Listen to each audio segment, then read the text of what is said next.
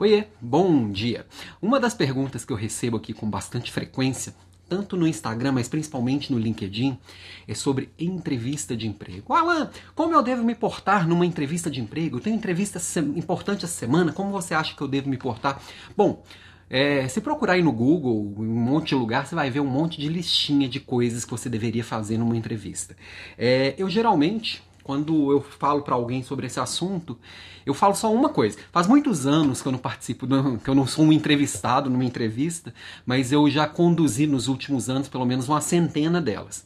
E eu só dou uma, um conselho, um conselho só.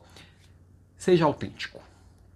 Só isso. É claro que você não vai mal arrumado, é claro que é uma, uma oportunidade de você mostrar o que você tem de melhor.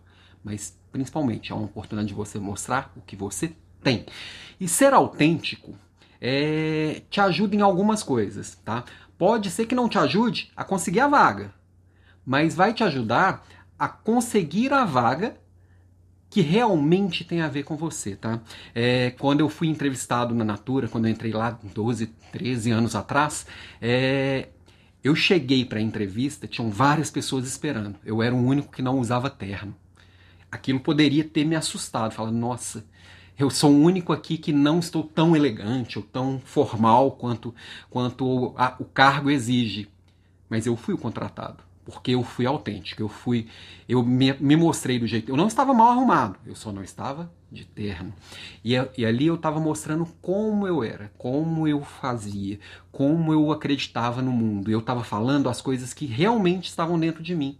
E aí eu garanti que eu entrei em um lugar que tinha a ver comigo. Muitas vezes a pessoa encara um personagem, entra num lugar e vai ser infeliz no lugar. Porque aquele, aquele personagem ele não é encarado todos os dias de uma forma leve, não é saudável. Ah, Alan, mas tem gente que precisa muito do emprego. É, esse precisar e às vezes a gente tentar se conectar de uma forma artificial às vezes garante a entrada, mas não garante a permanência e muito menos a felicidade. O pagar o boleto ele dura muito pouco. Na hora que você passa dessa necessidade básica, as outras necessidades elas gritam. Então a autenticidade é tudo.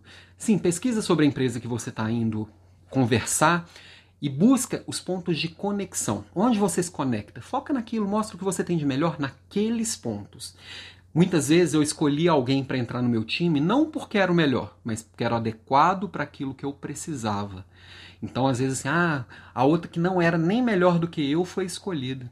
Pois é, mas às vezes não era o que a pessoa estava procurando para aquele momento. E ia exigir de você algo que você não tem, o que você não é. E você não ia ser feliz naquela posição. Então, esse é meu papo de hoje, minha provocação de hoje. Amanhã tem mais. Beijo e até amanhã.